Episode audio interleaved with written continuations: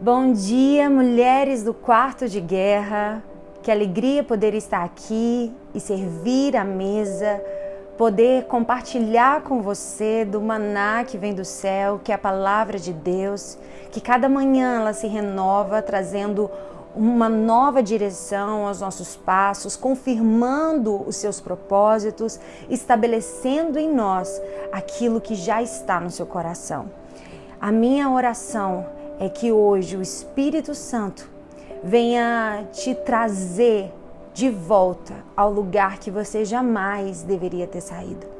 Ao lugar de volta da sua intimidade, da sua busca, da sua sede por mais de Deus.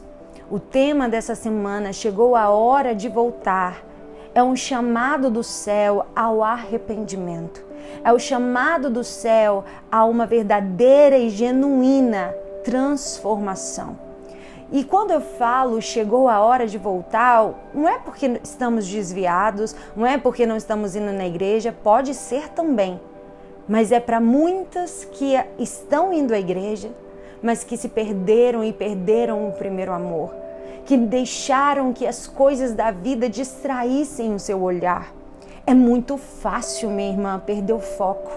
É muito fácil se distrair com as preocupações da vida, com as coisas desse tempo. É muito fácil se desligar do trono de Deus e se conectar com as coisas dessa vã vida que passa, que é passageira. A Bíblia diz que a nossa vida é passageira, como a erva que um dia está ali, outro dia não está mais. Hoje, o Espírito Santo te convida a voltar ao lugar da intimidade, ao lugar de profundidade, ao tempo em que ele te usava e que você era boca de Deus. E eu quero orar com você. Antes de entrarmos nessa palavra que o Espírito Santo certamente vai falar ao seu coração. Amado Deus, aqui estamos, Pai, na tua presença eu quero, Senhor, te exaltar, te engrandecer, te reconhecer como o Senhor da nossa vida. Sabemos que tu tens o controle sobre todas as coisas, tu tens o, o, o sim e o amém. A ti pertence, Senhor, todas as coisas.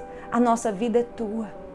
Pai, nos perdoa por tantas vezes acharmos que temos algum controle de alguma coisa. Nos perdoa por muitas vezes pensarmos que pode ser da nossa maneira e do nosso jeito. Nos perdoa, Senhor, por nos distrairmos com coisas passageiras. Nos perdoa por tantas vezes não te colocarmos como prioridade o primeiro na nossa vida. Nos perdoa, Senhor. Estabeleça em nós a tua vontade hoje. Queremos voltar. Voltar ao começo, voltar à essência, voltar ao primeiro amor. E eu te convido agora a refletir comigo em Gênesis capítulo 16, do versículo 1 ao 6, que diz: Ora, Sarai, mulher de Abrão, não lhe dera nenhum filho, como tinha, como tinha uma serva chamada Agar, disse a Abrão: Já que o Senhor me impediu de ter filhos, possua minha serva. Talvez eu possa formar família por meio dela. Abraão atendeu à proposta de Sarai. Quando isso aconteceu, já fazia dez anos que Abraão, seu marido, vivia em Canaã. Foi nessa ocasião que Sarai, sua mulher, lhe entregou sua serva egípcia Agar. Ele possuiu Agar e ela engravidou. Quando se viu grávida, começou a olhar com desprezo para sua senhora. Então Sarai disse a Abraão: Caia sobre você a afronta que venho sofrendo. Coloquei minha serva em seus braços e agora que ela sabe que engravidou, despreza-me. Que o Senhor seja o juiz entre mim e você, respondeu Abraão a Sarai. Sua serva está em suas mãos. Faça com ela o que achar melhor. Então Sarai tanto maltratou Agar que ela acabou fugindo. O texto fala basicamente de Abraão e Sara e sobre eles repousa uma promessa, que Deus daria a Abraão um filho. Mas Abraão não consegue gerar e nem Sara. Naqueles dias eram impossíveis descobrir onde morava a sua esterilidade, a esterilidade desse casal. Mas aparece uma terceira pessoa nessa história que se chama Agar, uma serva egípcia que possivelmente foi adquirida na descida de Abraão ao Egito. Eu quero que você olhe para a história dessa mulher como a nossa relação com Deus. Agar não é uma empregada doméstica, ela é uma escrava. Na nossa cultura atual é muito difícil achar algo que se assemelhe a ser uma escrava. Por quê? Escrava não tem voz, não tem direito, não tem salário. E no sentido jurídico, escrava é uma coisa que pode ser vendida e negociada. Ela é uma mulher improvável. Quando nós falamos que somos servas de Deus, estamos dizendo que nós somos escravos de Deus. Nós somos escravos de orelhas furadas. O que é ser escravos de orelhas furadas?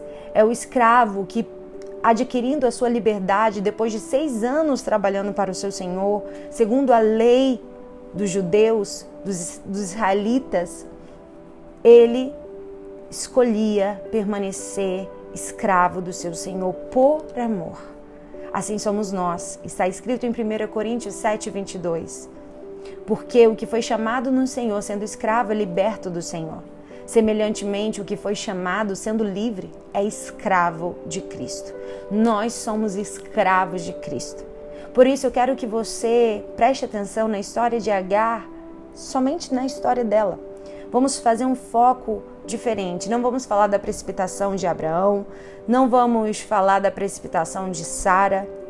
Vamos refletir só sobre Agar, sem olhar para Abraão e sem olhar para Sara, só Agar. Por quê? Agar parece muito com a gente, sem voz, escrava, sem direito, num canto da casa. Um dia, Sara olhou para aquela moça e do nada pensou assim: essa moça serve para mais coisa do que ser escrava. Ela pode gerar filhos no meu lugar.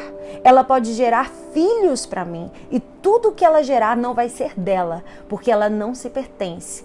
Ela é minha. Então tudo que ela gerar vai ser meu.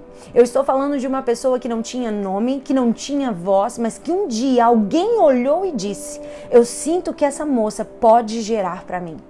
Essa moça pode gerar o que eu vou carregar nos braços como sendo meu. Sara vai até Abraão, que concordou com o conselho de Sara. E aqui nós não vamos tratar da precipitação de Abraão, estamos tratando de uma pessoa que não tinha voz, direito e estava esquecida no canto de casa. Mas alguém olha para ela e pensa: ela pode gerar alguma coisa proveitosa para mim.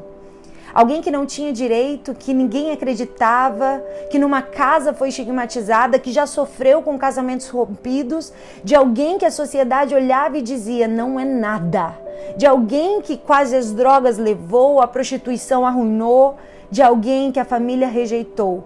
Porque um dia alguém olhou para você, olhou na sua direção e disse: Você vai gerar para mim. Tá lá no ventre de Agar. É filho dela? Não. Filho de Sara. Imagina o que é ter um filho dentro de você, mas que não é seu. É complicado entender isso. A pessoa não consegue entender que está aqui, mas não é meu. Está dentro de mim, mas não é meu. Porque eu não pertenço a mim. Então, se eu não pertenço a mim, o que eu gero também não é meu. Está em mim, mas pertence a quem me escolheu para gerar para Ele. Você está entendendo que o Espírito Santo está falando com você? Ele olhou para você e te escolheu para você gerar algo que é dele. E entender que está em você, mas não é seu. Entender que a voz que é sua, mas não é sua. Entender que o talento que é seu, mas não é seu. Que o carro que você dirige é seu, mas não é seu. Está em você, mas não é seu. O certificado que você tem na parede não é seu. O dom que você usa, o ministério que você serve, a profecia que você entrega, a graça que te envolve, não é seu. A virtude que você usa não é sua. A unção que está sobre você nunca será sua. 1 Coríntios 4, 7 diz: Pois quem torna você diferente de qualquer outra pessoa? O que você tem que não tenha recebido. E se o recebeu, por que se orgulha como se assim não fosse? Para os gregos, a humildade era um defeito, uma característica de escravos. Para os cristãos, ela exemplifica a atitude de Cristo. Nada tenho a oferecer sem que Deus não tenha me dado. Não há motivos para vaidades, não há motivos para autopromoção, porque tudo vem dele. Se Deus não faz a diferença em nós, permaneceremos iguais perante o pecado. Somos todos iguais até que Jesus vem e faz a diferença. Não se glorie como se fosse resultado do seu próprio trabalho, como se fosse mérito do seu próprio esforço. É tudo dele. É tudo de quem me viu no canto da casa, no canto do quarto. É tudo de quem me viu no canto abandonada numa calçada. É tudo de quem me escolheu no ventre da minha mãe e não deixou morrer. Eu sou dele e o que eu gero é dele também. Agar não entendeu e tem muita gente que não entende e diz: minha igreja, minha música meu dom, não entendeu. Agar não entendeu e a barriga começou a crescer. Ela está achando, é meu. Ela está andando diferente porque está acreditando que é dela mesma. E ela começa a maltratar Sara. Porque quando a gente pensa que é nosso, aquilo que Deus nos entregou, o orgulho entra. E a gente desdenha de pessoas que foram importantes na nossa vida, na nossa história. Agar começa a desdenhar da sua senhora, a sua dona. E ela não entendeu nada. Por quê? Estava dentro dela, mas não era dela. Está em você, mas não é para sua glória, é para a glória dele. Está no seu braço, mas não é seu, é para glorificar o nome dele.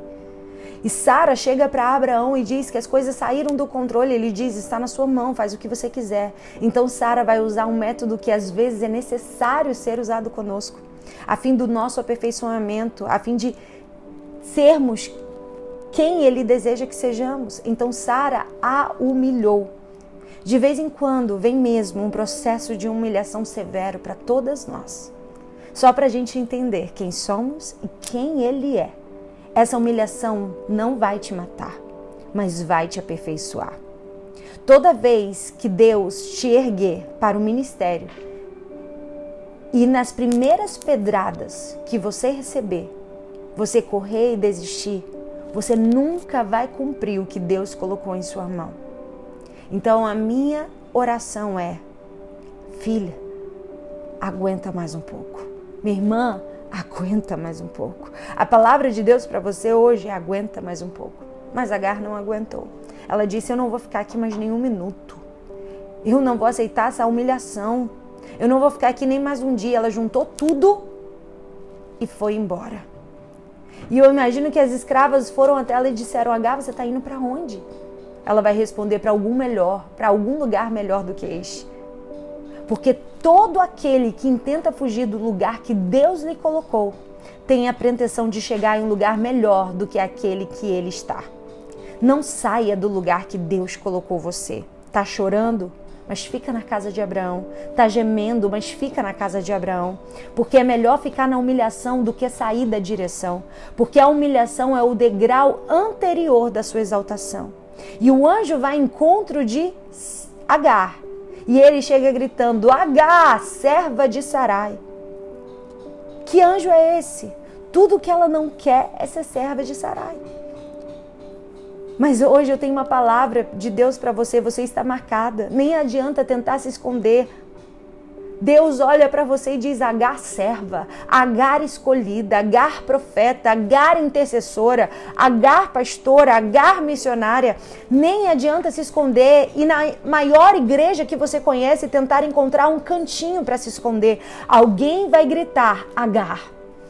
Vão conhecer você no ônibus, vão conhecer você no trem, vão lembrar de você no hospital, vão conhecer você até de férias. É tarde demais para voltar.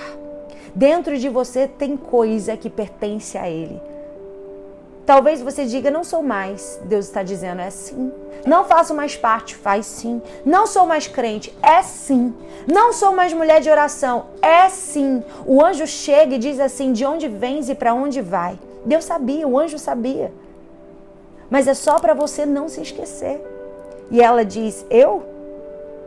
Talvez você diga, eu venho da madrugada de oração, eu passava a madrugada orando e chorando, mas alguém dentro da minha casa me decepcionou e eu parei. Eu venho de um púlpito, eu já preguei um dia e não aguentei o número de críticas pesadas e parei. Eu tinha lindas composições, cantava para Deus, mas alguém me disse: Isso não vai dar em nada. Parei. Vim das comissões de visita, eu visitava junto com as irmãs da minha igreja. Eu venho de mensagens proféticas que o Senhor me enviava, mas um dia alguém me olhou com um olhar cortante, me deu uma palavra dura e eu fechei a minha boca e nunca mais voltei a abrir. E para onde você vai?